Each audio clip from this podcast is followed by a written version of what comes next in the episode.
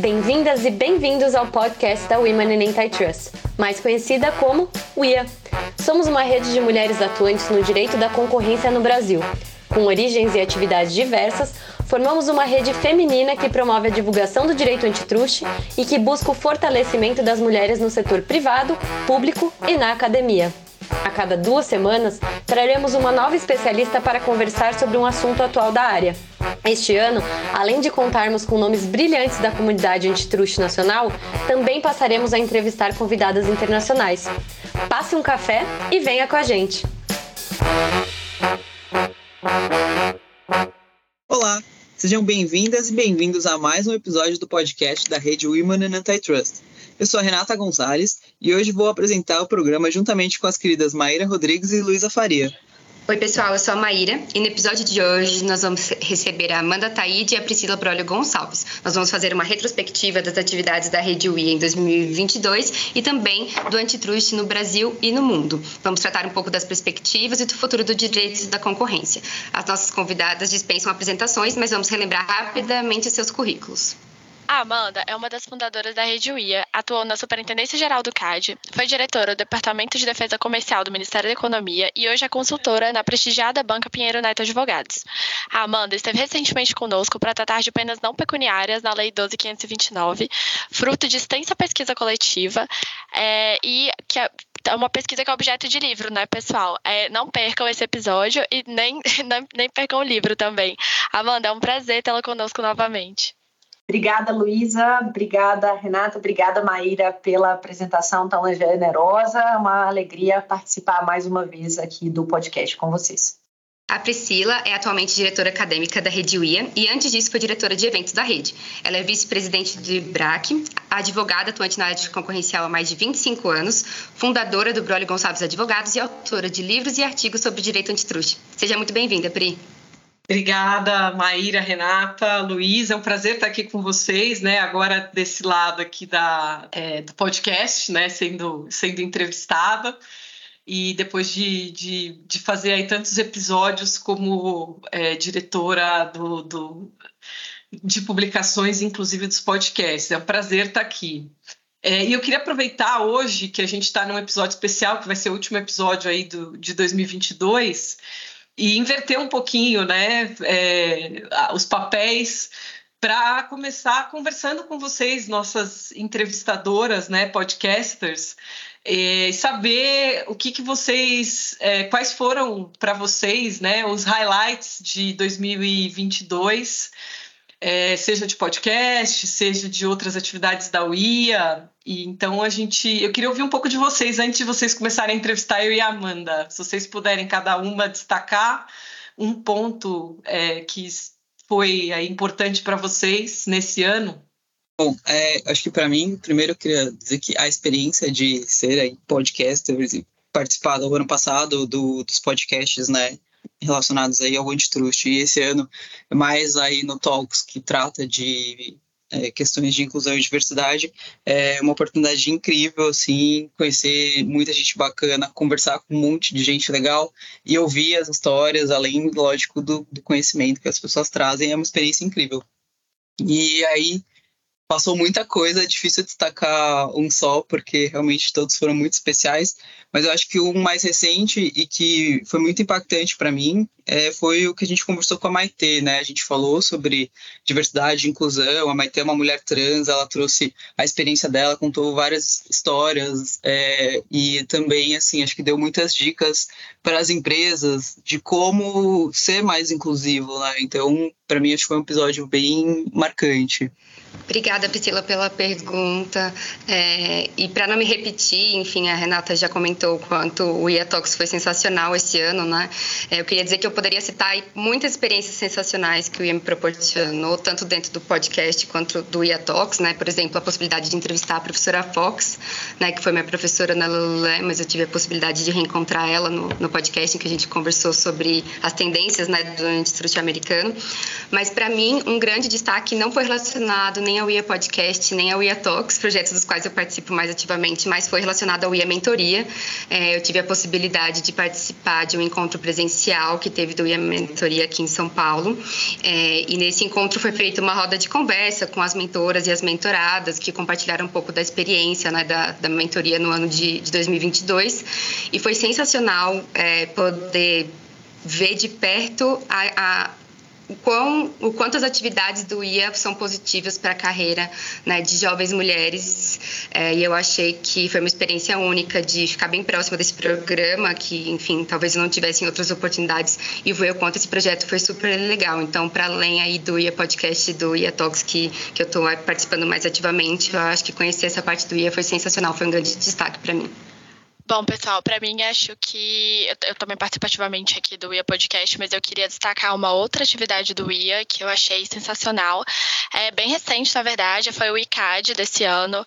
É, eu fiquei muito impactada com a possibilidade que o ICAD conseguiu proporcionar de fazer com que outras universidades, além do eixo Brasília, Rio, São Paulo, tivessem destaque. Eu queria citar o caso da UFPE, que, enfim, levou várias categorias aí e que foi mentorada pela Rafaela Schwartz.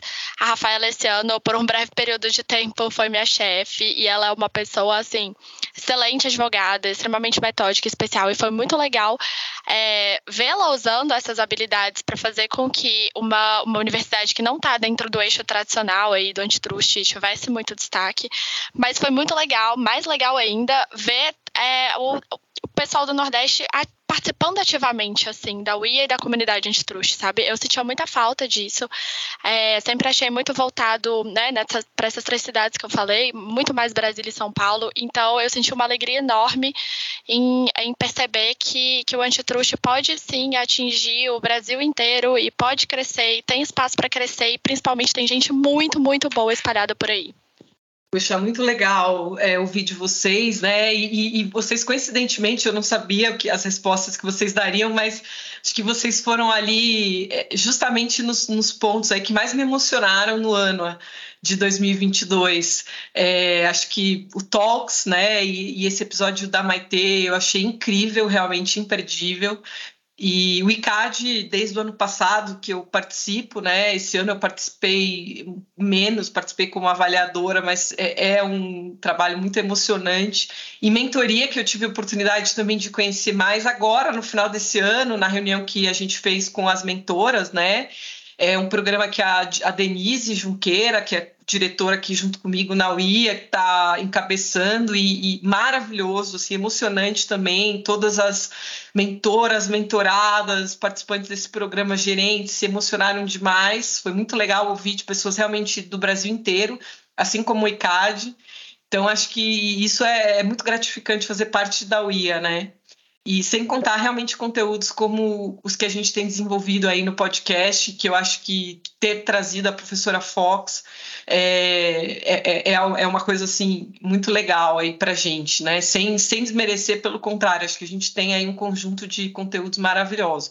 Mas vou devolver então para as entrevistadoras poderem entrevistarem a gente, né, Amanda? Tá certíssimo, vai lá. Agora vamos inverter aqui um pouco, então, e queria que vocês, Pri e Amanda, comentassem é, das atividades que você vocês participaram mais ativamente em 2022 na UIA, é, fazendo um breve recap aí sobre os focos, as mudanças, melhorias da rede e dando uns highlights na perspectiva de vocês.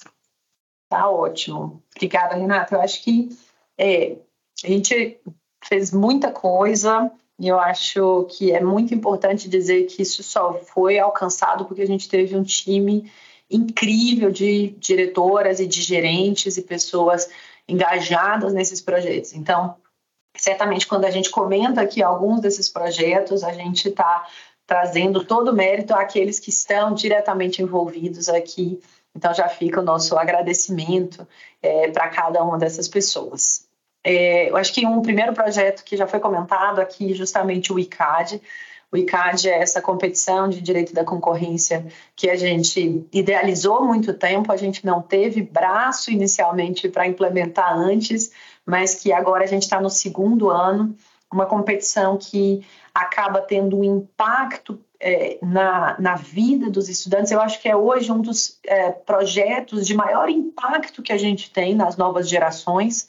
Se a gente pensar em estudantes que é, ou não tinham é, sequer aula de direito da concorrência ou mesmo econômico, que no meio da faculdade descobrem a concorrência por conta do ICAD e que começam a estudar e que se tornam muito especializados naquele caso que é brilhantemente desenhado por pessoas que estão aqui dentro desse podcast, inclusive, é, em parceria com muitas outras, é, outras mãos.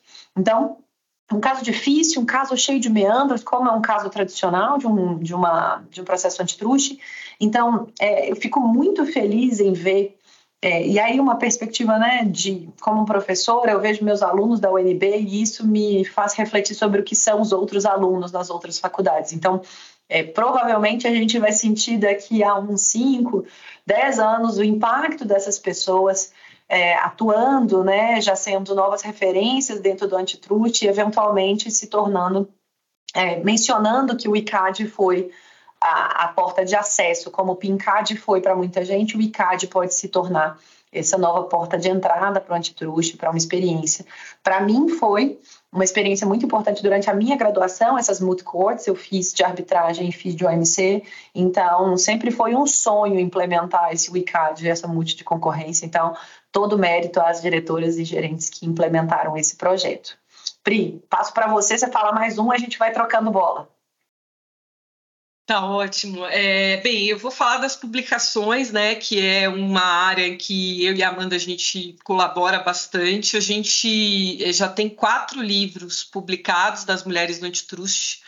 É, a gente tem uma gerência incrível, realmente a gente tem é, oito gerentes aqui que estão tocando hoje esse projeto, porque além do livro Mulheres no Antitrust Nacional, a quinta edição, que, cujas vencedoras foram anunciadas né, durante o Seminário Internacional do IBRAC, é, a gente no final de outubro, né? A gente agora a gente está com então esse livro ainda está para ser publicado e a gente vai a gente está desenvolvendo livro internacional, né? Então a gente tem vários convites já enviados para para autoras é, internacionais e, e a gente em 2023, já até passando aqui, antecipando um spoiler, a gente vai ter uma versão, a primeira edição internacional, totalmente em inglês, do livro é, Mulheres no Antitrust. Então, é um projeto muito legal que está em andamento e que já é um projeto consolidado, que eu considero um projeto consolidado, que eu, como diretora, peguei já. É, plenamente aí operacional, né? Então eu só estou aqui tentando não atrapalhar o projeto. É, mas devolvo aí para você, Amanda. Maravilha. A gente tem então outro projeto que é o projeto de mentoria, também foi comentado pelas entrevistadoras, uma iniciativa que é, surgiu um pouco do desejo de dar é, a voz, o rosto e o nome e também né, uma aproximação é, das, uh, das meninas mais novas, né, aproximar as lideranças do antitruste com essas meninas mais novas. Então, é, muitas de nós tivemos é, e ainda temos, eu certamente tenho, mentoras importantes na minha vida e foram, isso foi feito de uma maneira talvez informal, talvez não, certamente informal e não planejada. Então, o IA Mentoria, ele é um, um momento de institucionalização dessa aproximação entre lideranças e é, jovens, é, futuros talentos, atuais já talentos, jovens do antitruste, é, para que possam conversar não sobre temas concretos de antitruste, mas sobre dificuldades, é, sobre oportunidades, sobre como é, se aproveitar determinadas situações, sair de outras situações, e é uma oportunidade muito boa de troca entre as mentoras também, devo dizer, e um momento de troca entre as mentoradas. Então, esse ano é o segundo ano do projeto de mentoria também, é, e a gente conseguiu abarcar mais é, mentoradas. Eu acho que hoje a gente está com pouco menos de 20 que a gente está.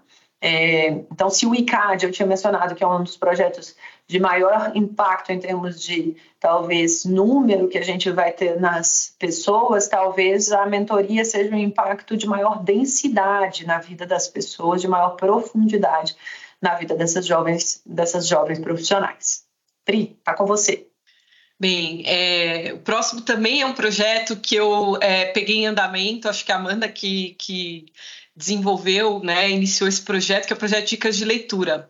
Então, esse ano a gente também trouxe alguma novidade aqui, né, é, para as dicas, que foi uma sugestão das próprias gerentes dessa área. É, então, a cada 15 dias a gente divulga uh, textos né, produzidos por mulheres.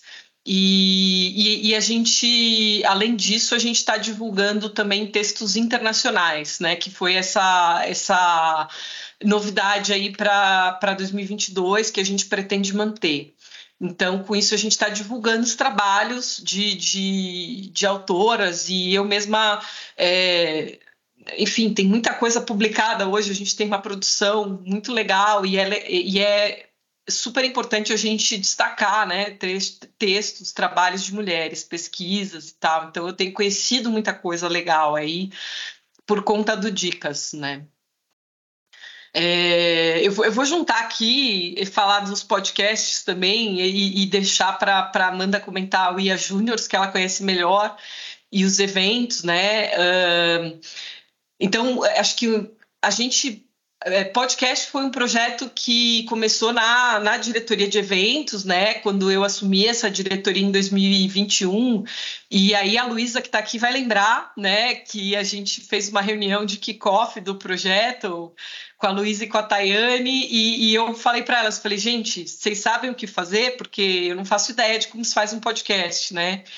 E, e, elas já tinham é, várias dicas ali, várias, várias ideias. Eu acho que esse é um, um projeto assim de super sucesso. A gente está publicando agora nas nossas redes da UIA algumas estatísticas sobre os podcasts né? Mas a gente manteve, eu acho que um, um padrão altíssimo de, de qualidade. Em 2021 a gente fez podcasts é, com, com mulheres é, brasileiras e, e agora em 2022 a gente começou o projeto também dos podcasts internacionais, estão também trazendo é, várias vozes internacionais do antitruste para serem ouvidas, né?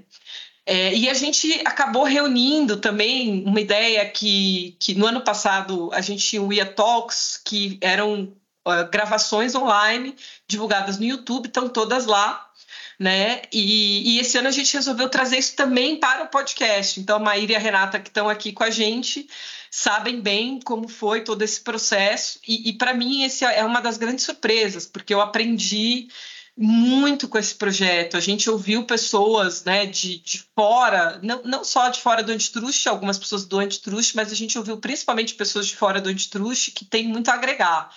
Né? Então, acho que eu também pude me educar e me mantenho é, é, edu me educando né, sobre temas realmente importantíssimos, que eu acho que um dos papéis da UIA é justamente não só né, valorizar as mulheres que praticam ou querem ingressar na área antitruste, mas também outras mulheres em outras áreas e, e, e outras, é, é, vamos dizer, pessoas de, de é, é gêneros e raças diferentes, então a gente está tentando trazer isso para dentro, né? E, e, eu acho que com o formato de podcast que a gente trouxe, o IA Talks, eu acho que a gente consegue incluir, divulgar mais esses, esses conteúdos, né? A mídia do podcast, ela é muito poderosa, né? Eu, pelo menos, sou uma fã incondicional de podcasts aqui é, e acho que, que a gente tem um trabalho muito legal.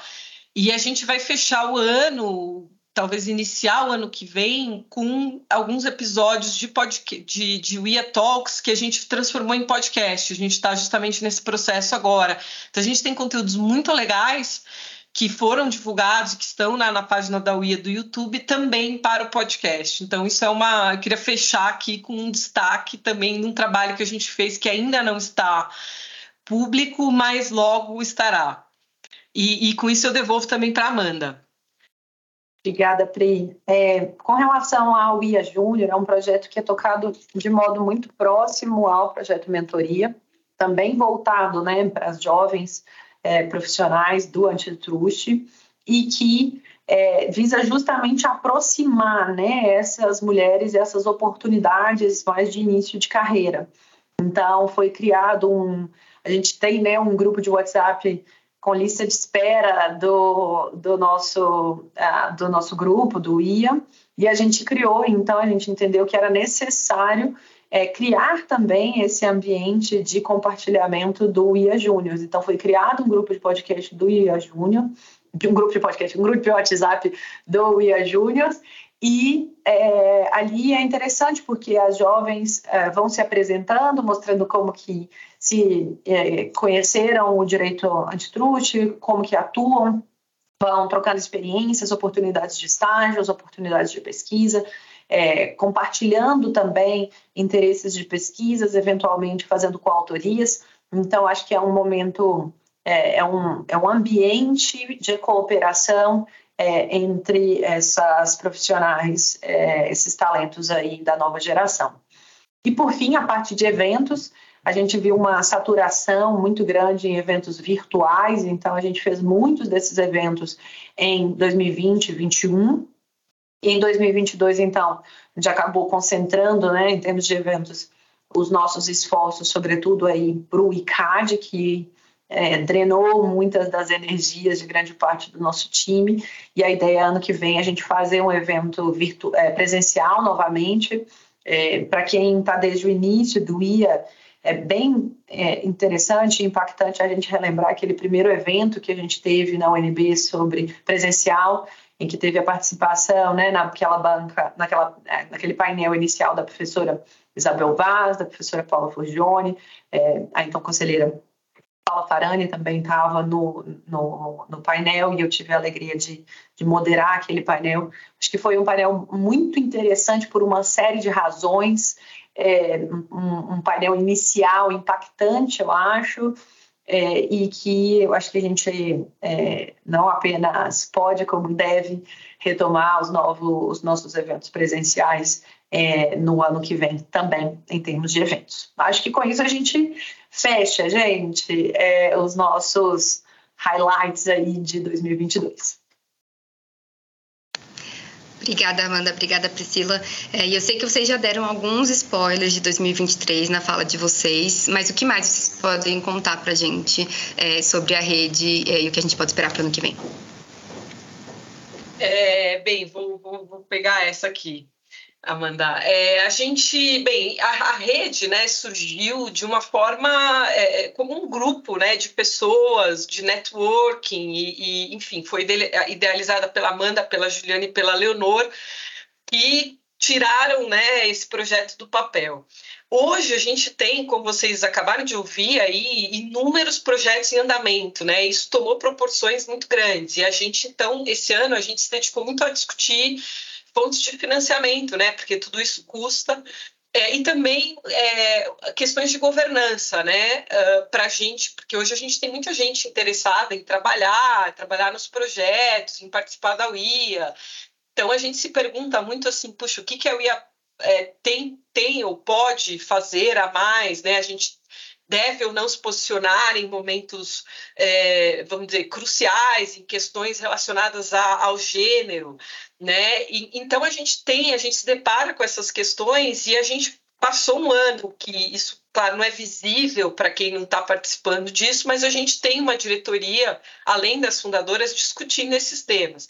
Então, o que a gente conseguiu tirar é, do papel, né, que, que, agora, no final do ano, é, foi justamente um estatuto novo, é, com regras de governança, né, e a gente vai ter um conselho de mulheres é, que também vão contribuir financeiramente aqui para manter as nossas, as nossas atividades, mas não só financeiramente, né, que vão é, é, ajudar a gente a, a decidir os próximos passos da UIA. Então, a gente está abrindo é, o nosso grupo, é, é, um tipo de conselho realmente que a gente está criando para 2023 para a gente poder é, é, realmente institucionalizar, acho que a gente caminhou bastante no, no sentido de institucionalização da UIA, mas a gente é, é tá, tem muito ainda por fazer. Então a gente criou é, essas regras. Tá? A ideia é vamos manter todos os projetos e com fontes de financiamento e, e maior segurança né, para nós. E, e, a gente está agora justamente reformulando. A gente não tem, até hoje, a gente não tinha uma presidente é, da UIA, né? E agora a gente vai ter. Então, em 2023, é, a gente vai ter. É, é, eu fui escolhida aqui pelas minhas pares para ser a, a, primeira presidente né, da, da UIA. Uh, nessa fase, né? E a ideia é que a gente possa que é a Silvia Pagar é, vai me ajudar, ela vai ser a, a primeira vice-presidente da UIA. E a ideia é que a gente possa. É, é, então, enfim, isso é uma boa notícia. Por outro lado, eu vou deixar a diretoria de publicações, né? Porque não dá para acumular tudo isso. E a gente vai ter outras pessoas, a gente está fazendo uma reestruturação. É, mas eu estou muito feliz aí com esse desafio e, e, com a confiança que não só as fundadoras, mas as demais diretoras depositaram aqui é, em mim. Espero poder me desincumbir dessa tarefa e, e da gente ter novas pessoas aí vindo para a rede, né? É, crescendo dentro da, da UIA e ajudando a gente a pensar realmente num, num sonho que de três pessoas que se tornou um projeto maravilhoso, na verdade, um feixe de projetos maravilhoso. Então, acho que é, é, o spoiler que eu tinha é esse. Eu não sei se a Amanda quer falar um pouco mais, mas Apenas é. dizer que você será a melhor primeira presidente que a gente poderia ter. É uma alegria você ter aceitado esse convite, Pri, e a gente poder dar esse spoiler aqui para os nossos ouvintes. A gente realmente precisa de toda a sua energia, seu gás, para a gente conseguir é, dividindo para conquistar e a gente conquistar isso, né, tantos resultados para tantas mulheres é, aí no Antitruste. Obrigada pela, pela, por, por ter confiado no nosso convite e ter aceito. Muito bom saber, gente, dessa notícia. Não estava sabendo ainda dessa institucionalização, mas eu acho que a gente viu isso aqui no podcast, né, Pri? Você que estava aí nessa primeira reunião inicial, o podcast é um grande exemplo de projeto que só continuou porque a gente institucionalizou, conseguiu fazer isso. Então, ver isso acontecendo com, com a rede toda é muito feliz. Acho que você teve super sucesso em fazer isso aqui com o podcast, Pri. E, e, com certeza vai ter sucesso aí nos próximos capítulos. É, mas mudando um pouquinho agora o nosso foco, o ano de 2022 também foi marcado por algumas mudanças de, e destaques no Antitruste brasileiro, né? Dentre eles, a gente não pode deixar de mencionar aí o, o, mais recente, que foi a Lei 14.470, né, que entrou em vigor agora em novembro, e estimulações de reparação de danos concorrenciais no Brasil. Aí eu queria perguntar para a professora Amanda se ela podia contextualizar para a gente um pouquinho esse marco é, e quais os efeitos esperados assim para os próximos anos em decorrência dessa lei. Tá ótimo. Obrigada, Luísa. É, é interessante que esse projeto é, veio depois de é, muita tramitação e é um projeto que vem em linha também de uma discussão internacional mais ampla sobre é, compatibilidade entre a chamada persecução pública realizada pelo CAD e a chamada persecução privada realizada pelas partes, então, é, que foram prejudicadas por infrações à ordem econômica.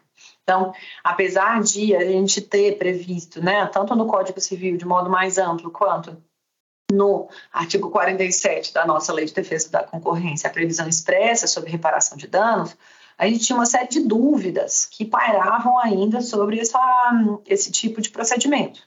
É, então, é, essa lei é, veio, a Lei 14.470, agora menos de um mês que ela foi publicada, é, então, agora em novembro de 2022, a gente tem, então, eu diria, sete principais alterações com relação à é, é, reparação de danos uh, concorrenciais no Brasil. Então, o primeiro ponto é que antes existia né, uma previsão de reparação simples é, do dano por todos os réus, e agora a gente tem, então, uma reparação em dobro é, a ser realizada por aqueles que não colaborem com o CARD, seja em acordo de leniência, seja em TCCs. Então, isso se torna um incentivo as partes para serem colaboradoras em leniência e em TCC, já que uma das grandes preocupações desse tipo de ação privada é justamente a queda do programa de leniência, a queda das propostas. Essa é uma discussão bem forte no exterior, todos os escritórios, as autoridades ao redor do mundo estão comentando essa queda bastante abrupta.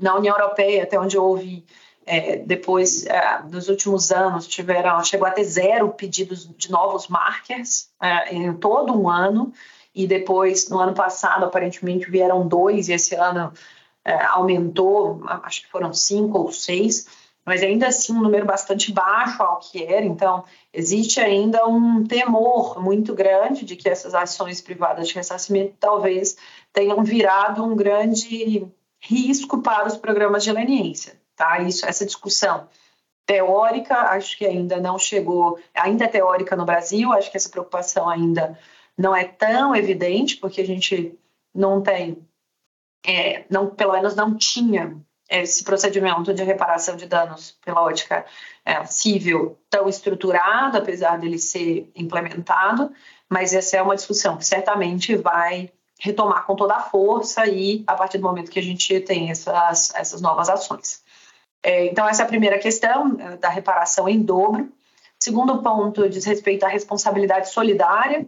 Então, antes havia solidariedade entre todos os participantes do cartel, e mais uma vez, visando a trazer esses incentivos para colaboração, a gente tem que os signatários do acordo de leniência, os compromissários de TCCs, eles não vão ter responsabilidade solidária é, pelos danos causados por todos os participantes do cartel. Um terceiro ponto diz respeito ao prazo prescricional. Então, havia um risco, uma, uma, uma incerteza, basicamente. É, tipicamente se utilizava o prazo de três anos, é, previsto no Código Civil, mas isso foi estabilizado, então, agora com a definição de um prazo prescricional de cinco anos. E é, sobre esse prazo prescricional, tinha uma discussão muito importante, que é o termo inicial desse prazo prescricional, então, que é o, é o quarto ponto. Então, qual que seria a data? É a data do ilícito? Era a data em que o prejudicado tomou ciência do ato? Quando que ele tomou ciência? Foi quando teve a busca e apreensão? Quando foi instaurado o IA? Quando ele, quando teve o PA? Quando teve a nota da SG? Quando teve a decisão? Qual que é esse termo inicial? Então agora a gente tem uma clareza muito grande de que o termo inicial vai ser justamente a decisão final do CAD. Então isso fica mais uma vez estabilizado.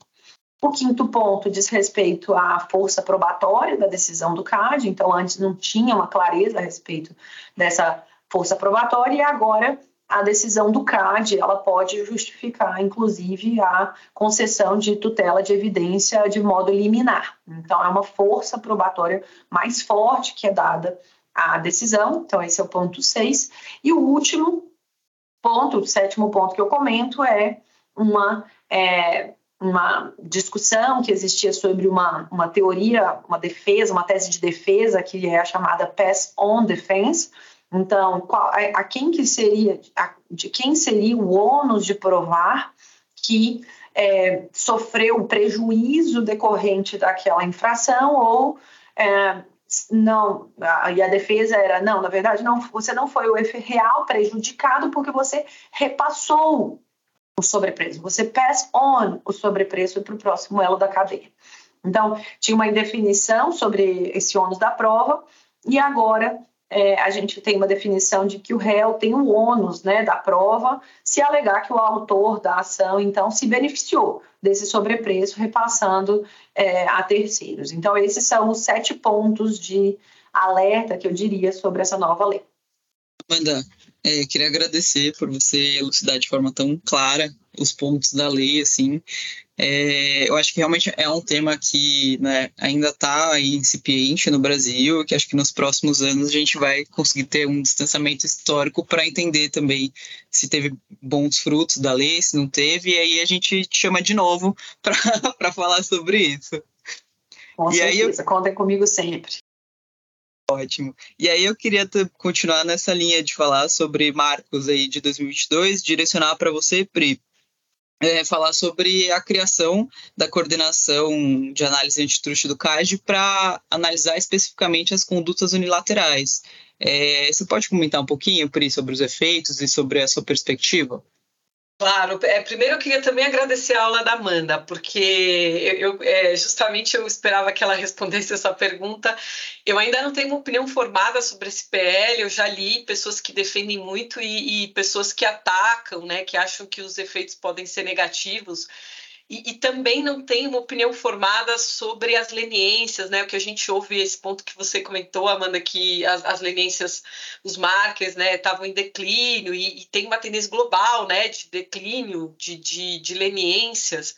É, por vários motivos, talvez alguns globais e outros é, específicos dos países, né? Mas a gente, é, nos Estados Unidos, também tem acontecido, a gente é, percebe isso e, e queria chamar a atenção para os comentários da Fernanda Machado, que foi o nosso último episódio, né? Então, o penúltimo agora é de 2022, em que ela faz uma avaliação muito interessante, né, sobre é, o, o, impacto da Lava Jato, que gerou uma, um aumento muito grande de leniências no Brasil e agora voltou ao normal, né? Porque agora os acordos da Lava Jato já estão, foram assinados, então, os processos estão em andamento e houve uma volta à normalidade anterior, né? Acho que tem trabalhos muito legais aí da, da própria Amanda é, e, e, nesse sentido, né? Mostrando ali uma média de, de leniências e, e um aumento. Eu também queria aproveitar aqui. É, eu, eu, ouvi um episódio é, muito, muito legal sobre esse tema. Eu tenho ouvido muito, né, gente? Acho que mais do que lido. Acho que o, o podcast ele vestia, né? É, um episódio do Vantagem Oferida com a Mariana é, Tavares e com a Ana Paula Martinez é, aliás, aqui já acho que a gente precisa chamar a Mariana Tavares, que ainda não, não veio, a Ana já, já esteve conosco num dos primeiros episódios aqui da UIA. A, a Mariana a gente é, vai chamar muito em breve aí para vocês, mas eu achei muito legal falando sobre o histórico realmente, né? E justamente sobre a fase acho que anterior a, Amanda é, na, na SG e, e, e, sobre os desafios naquele momento e, e, alguns pontos até críticos em relação a, ao que a gente está vendo em relação às leniências. Então acho muito legal ouvir de várias pessoas, né? Mas acho, fiquei muito feliz aí com a sua contribuição, Amanda. Pri, é, sobre esse ponto, se eu só puder comentar, é super interessante isso. Eu participei agora de uma, uma série de conversas né, no exterior a respeito do tema, é, e mesmo na, na OCDE, eles vêm é, mostrando essa preocupação. O último roundtable teve uma preocupação sobre isso, inclusive. É, e é um comentário generalizado sobre a redução das leniências ao redor do mundo, todo mundo fazendo aquela pergunta do milhão, do por que, que isso aconteceu, é por conta das ações privadas de ressarcimento, é porque os treinamentos de compliance foram efetivos e ninguém está fazendo mais cartel, é porque é, a gente tem aí uma, um, um, na verdade, um melhor é, acobertamento pelas empresas e uma maior a, confi a confiança entre os participantes. Então, tem uma, uma discussão muito grande, mas isso abre, e talvez linkando com a pergunta né, que foi feita para você, Pris, e a realidade mundial também, isso abre um caminho, eu acho que abre, na verdade, uma avenida mesmo para a investigação de condutas unilaterais, porque abre espaço tanto em termos de tempo quanto em termos intelectuais para a gente poder avançar em discussões é, de condutas unilaterais e condutas unilaterais não apenas em mercados digitais, porque está na moda, todo mundo estuda sobre isso, todos os alunos, os, todos os jovens querem estudar mercados digitais, é, mas condutas unilaterais raiz, vamos dizer, é, que podem ser implementados em quaisquer mercados, inclusive os digitais. Então, acho que essa linha, é, essa pergunta e essa modificação na estrutura do CAD para condutas unilaterais, ela também pode ser permeada. Eu não sei se é, eu, eu, não acho de verdade que ela foi idealizada por isso, mas eu acho que ela vem de modo convergente com uma redução nas ah, nos casos de cartel, ela vem a complementar esse enforcement antitrust e talvez implementar o que eu venho desde meu doutorado falando que a gente precisava de uma terceira onda do antitrust no Brasil voltada para a investigação de condutas unilaterais. Talvez a gente esteja começando aí o início dessa terceira onda. Pri, vai lá. É, não, respondendo agora a pergunta, é, eu, eu, acho, de fato, acho que talvez abre-se um espaço aí para maior é, investigação né, de condutas unilaterais. E, e, acho que a criação dessa coordenação no âmbito da SG era absolutamente necessária, né? Porque o que eu entendo é que é, o CAD, a SG, particularmente, recebe muitas denúncias, né? E que é difícil justamente separar casos é, que, em, em, condutas unilaterais, isso é muito comum, que são de é, disputas de totalmente privadas, né? Em alguns casos, talvez até com nuances concorrenciais, mas que talvez pudessem ser resolvidas de forma mais satisfatória no Poder Judiciário. Né? Porque a lei permite que os interessados busquem o Poder Judiciário não só para reparação de danos de cartel, mas a, a, a fim de tratar é, de outros prejuízos é, decorrentes, inclusive, de condutas laterais. Então, acho que essa coordenação ela permite que o CAD faça realmente uma seleção de casos que têm maior apelo é, é, é público dentro da o que é absolutamente necessário também em termos de política pública, escolher casos para serem investigados né? E certamente o CAD tem ali as suas prioridades, não, não só em termos de mercados, mas em, também em termos de robustez dos processos. Então, eu entendo que essa coordenação foi uma decisão extremamente feliz do CAD, né? Eu falo um pouco disso, eu não vou me estender muito, eu falo um pouco disso no livro, que o IBRAC publicou esse ano sobre os 10 anos da lei, né, da Lei 2529, e foi feita justamente uma pergunta sobre isso, né, se o enforcement de condutas unilaterais no Brasil deixa, deixa a desejar e tal. E eu realmente não acho que o enforcement é, é, no Brasil deixa a desejar. Se a gente for olhar talvez para outras jurisdições, a gente vai encontrar também é, é é, poucos casos, né? As autoridades se dedicam a menos casos e com, e com muito mais recursos que no Brasil, né? O que eu acho é, é, é vamos dizer, problemático no Brasil é a nossa falta de recursos é, humanos e, financeiros, obviamente, para o CAD, que faz com que é, as equipes que se dedicam aos atos de concentração também se dediquem à análise de conduta unilateral né? E isso é, é, quer dizer, as pessoas não têm, uh, elas não conseguem se dedicar realmente aos casos, né? E, e, obviamente que os atos de concentração são prioritários, porque eles têm prazos para serem, para as análises serem concluídas. Então é, é, é muito interessante. Eu estava me lembrando aqui de um evento da ICN, do, do grupo de condutos laterais da ICN, que eu fui a uns pré-pandemia, acho que foi 2019, salvo engano é, em Roma. E, e, e, lá, discutindo, conversando com autoridades né, do, do Reino Unido, é, eles estavam falando sobre investigações de mercados digitais, estavam falando particularmente de uma investigação que eles estavam conduzindo. E aí eram, eram economistas né, naquela roda, e aí eu perguntei, falei, ah, e além desse caso, qual outro caso vocês estão, estão cuidando, né? E eles ficaram perplexos com a minha pergunta, ficaram me olhando e falei, nossa, gente, será que eu estou falando mal inglês? O que está acontecendo? Eles não estão entendendo. E, na, e depois eh, tudo se solucionou quando eles falaram, não, a gente só cuida deste caso, né?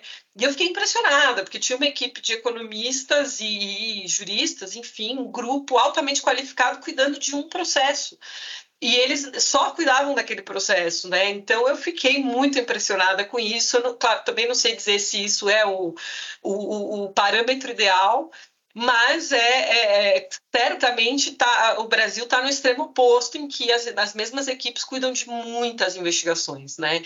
Mas eu acho que é um ótimo é um ótimo começo a gente ter essa coordenação e acho que isso faz com que realmente o CAD possa se dedicar com maior qualidade a, a processos realmente que, que tenham melhores chances, né, mais robustos. Pri, nesse ponto, uma anedota, né? Eu estava uma vez, eu e uma, uma pessoa do meu time, era a Andressa. A gente estava fazendo uma, uma, negociação de um caso de cartão internacional e a gente foi fazer um, uma ligação com o DOJ.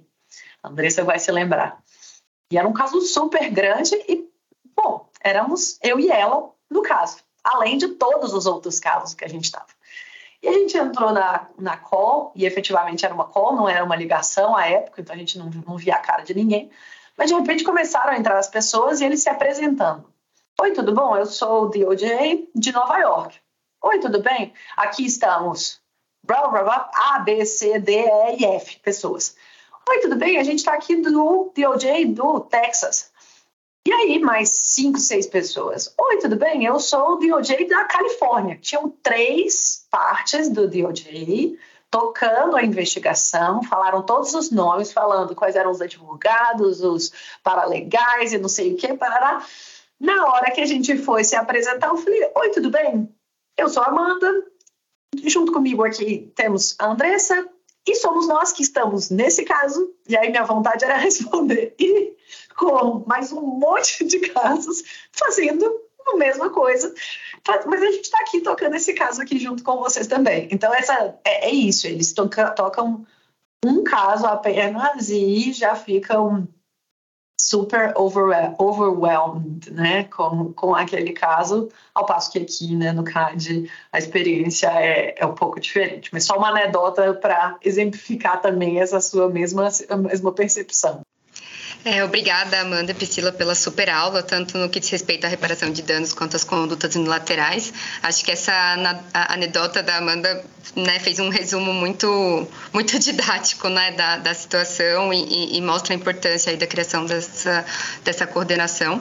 É, e como vocês comentaram, esses são dois temas que estão sendo amplamente debatidos no Brasil e do, no mundo. E continuando, então, nessa perspectiva, é, para quais outras alterações, inovações vocês acham que a gente deveria voltar a nossa atenção em termos de Brasil e mundo, é, para além da, da, da tendência é, é, de antitruste em mercados digitais, né, que a gente já comentou, e aproveitando, queria complementar essa pergunta é, para a professora Amanda, é, que acaba de voltar da OCDE, né, onde o tema gênero no contexto de direito antitruste foi, foi um destaque. É, queria perguntar se ela poderia contar um pouco para a gente sobre essa experiência. Obrigada, Maíra.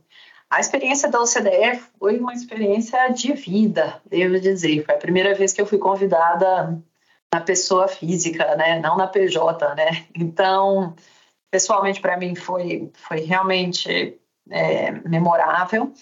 É, mas eu acho que essa experiência, assim como as discussões que eu tenho acompanhado acadêmica e profissionalmente, elas basicamente é, demandam uma reflexão é, a respeito de qual a política de concorrência que a gente quer é, e de que modo que ela vai ser implementada. Se a gente pegar o discurso da é, Margaret Vestager e da Lina Khan, por exemplo, na abertura do Global Forum, com maneiras diferentes de serem ditas, é, e também é, considerando o que vem sendo publicado aí nos periódicos mais especializados de antitruste, a gente percebe uma demanda por um antitruste que deixe de ser, como a professora Paula Forgione utiliza essa expressão, em si mesmado, que olha para si mesmo apenas.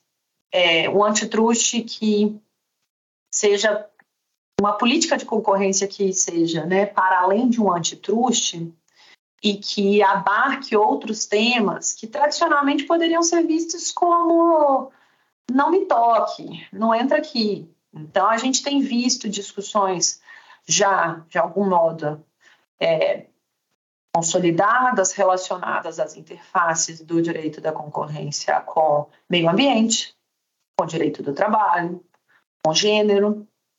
Uma discussão que me toca bastante, que é a interface entre concorrência com comércio internacional. A gente não consegue dissociar a existência de uma série de realidades concorrenciais se a gente não perceber que as empresas estão inseridas em um ambiente global de trocas. O impacto da importação e exportação, o impacto que as barreiras ao comércio trazem nas empresas, as regras de subsídios que são é, implementadas direto ou indiretamente na OMC por meios de acordo, por meios laterais e que acabam impactando as relações entre as empresas, é, as regras de investimentos que estão sendo realizados. Então, uma discussão que tem acontecido forte é sobre de que modo que a gente vai ter é, investimentos, for, é, FTIs, Foreign Direct Investments, sendo realizados é, com uma análise muito próxima à merger review. Agora tem uma FDI review, o Brasil não tem isso, mas a gente tem avançado muito nisso. Então, assim, são temas que, a princípio, a gente ficaria tradicional, no nosso tradicional análise. Não, deixa eu fazer aqui meu ato de concentração com um padrão tipicamente econômico, e aí tem toda essa discussão de objetivos do antitruste,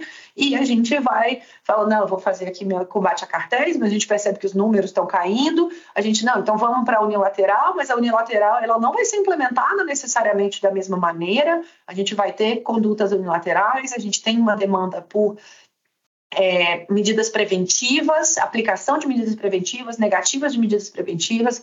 A gente tem é, uma, uma necessidade de métodos proativos de screening para detecção de infrações. Então, a gente precisa, né, a gente passa a enxergar, a meu ver, o antitruste de modo mais amplo, com uma perspectiva de direito concorrencial, é, deixando de ser em si mesmado e se inserindo mais fortemente como um instrumento de política pública, é, não apenas no Brasil, mas ao redor do mundo. Tá? Essa é a minha visão, pelo menos, para os próximos anos. É, então, gente, a gente já está se encaminhando para o final, e aí eu queria ouvir tanto da Pri quanto da Amanda é, quais são as outras tendências que vocês enxergam para o futuro do antitruste, né? Se há espaço para discutir temas como clima, inflação, mercado de trabalho, e como vocês acham que essas mudanças vão reverberar no Brasil nos próximos anos, né? Quais vocês acham que são assim, as tendências futuras aí mais importantes?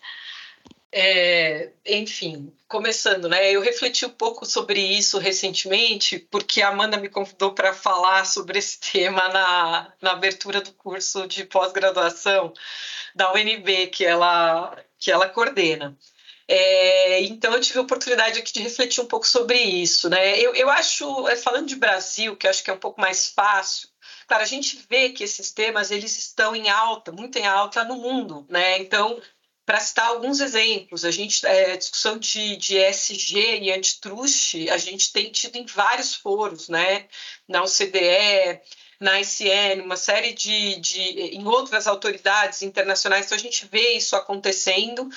É, e o Brasil, é, é pelo menos em relação a esse tema particularmente, né, de, de, por exemplo, alterações climáticas e o quanto que o, o pode salvar o mundo, inclusive salvar, né, em termos de, de políticas, né, relacionadas a, a meio ambiente.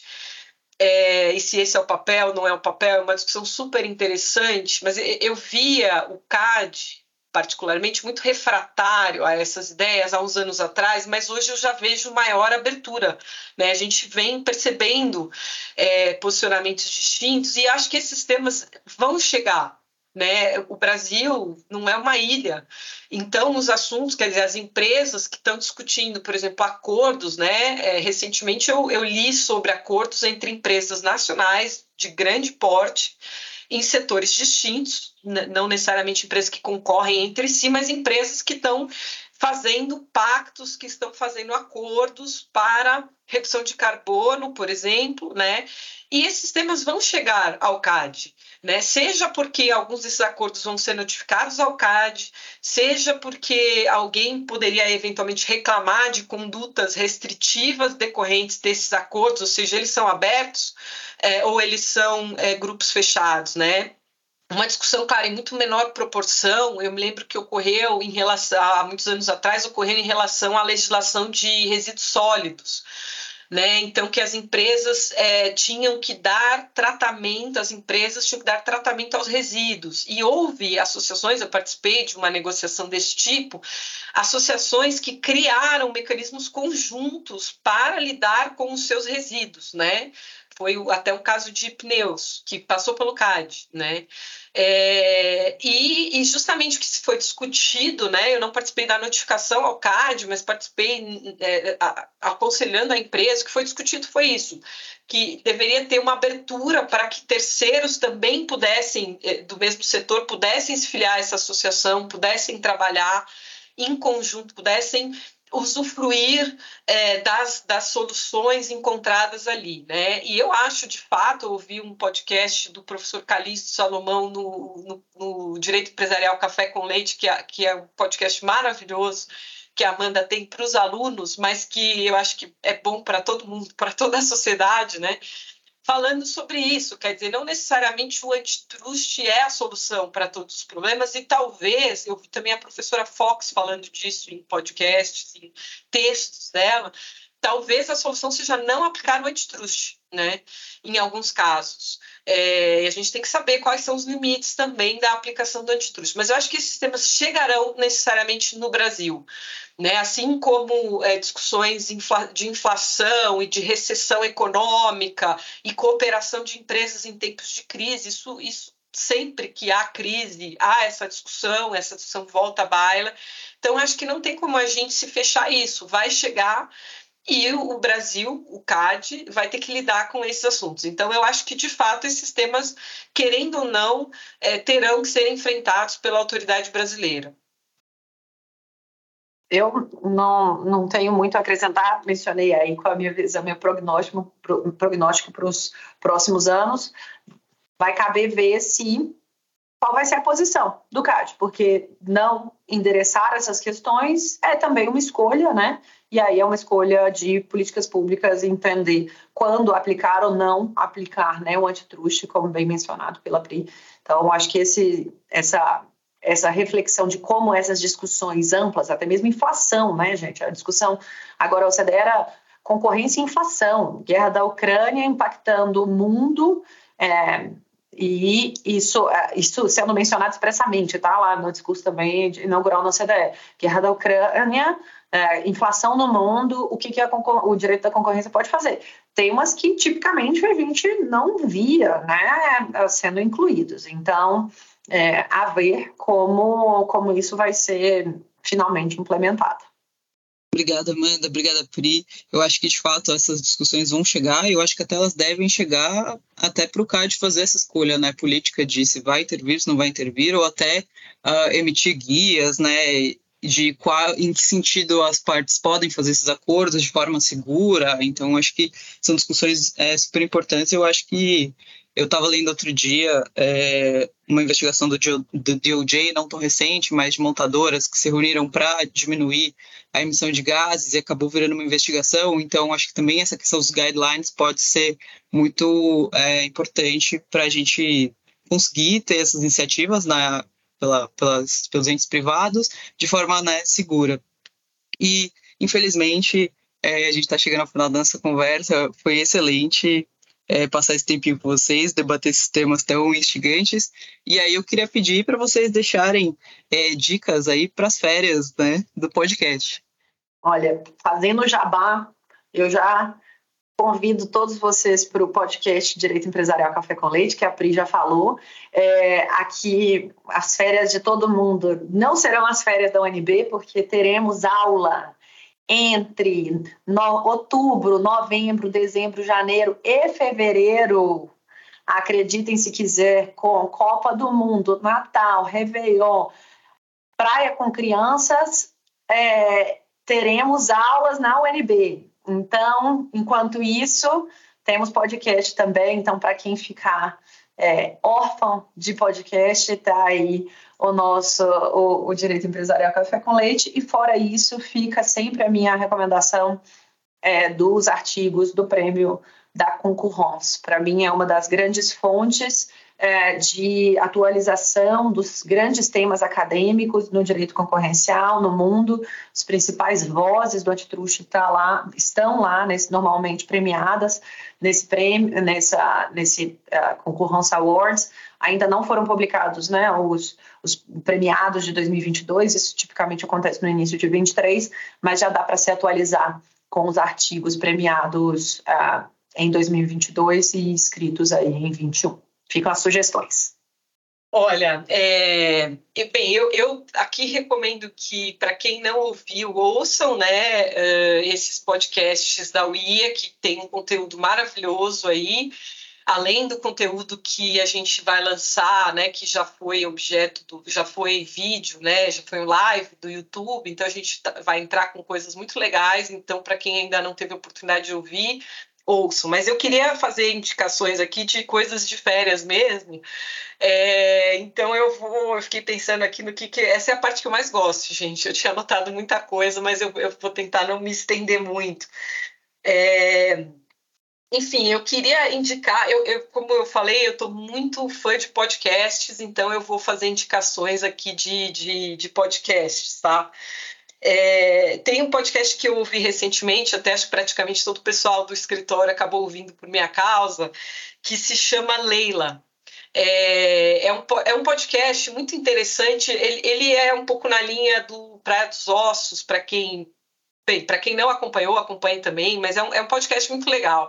Praia dos Ossos, para mim, foi uma surpresa, porque eu já eu conhecia essa história pela ótica do, do sempre do outro lado, né? Do Doca Street. É, é, ele, esse caso está no, no livro do Evandro Lins Silva, ele comentando, e, e, eu sempre, como advogada, estudante de direito, depois advogada, eu achava impressionante, puxa, que gênio do direito, como que esse cara conseguiu criar essa tese da legítima defesa da honra. Então, eu sempre olhava é, é, para esse caso, né, é, da Ângela Diniz, e acho super importante que a gente fale o nome dela, né, é, sempre sob a ótica do direito e da tese, e esquecendo da, que houve uma vítima, uma pessoa que foi assassinada.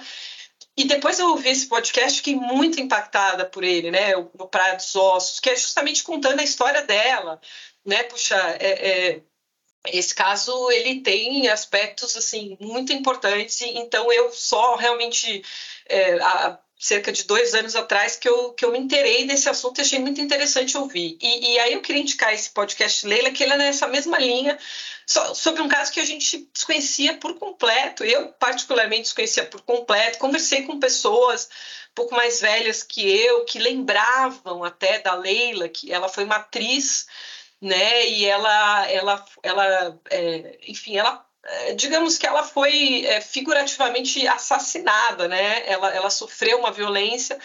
E esse podcast ele conta, ele, é, ele é muito é, ele é curto e, e, é, eu não consegui deixar de parar de ouvir assim eu ficava ouvindo esse podcast o tempo todo até terminar que é uma história muito interessante muito legal e, e nessa linha né e aí, assim, na linha um pouco mais de, de, de divertidos e, e, tal, eu gosto muito de ficção científica e, e, e eu, eu, assisti uma série muito legal esse ano também, que está na Apple TV, que se chama Ruptura, que é sobre é, uma divisão, né?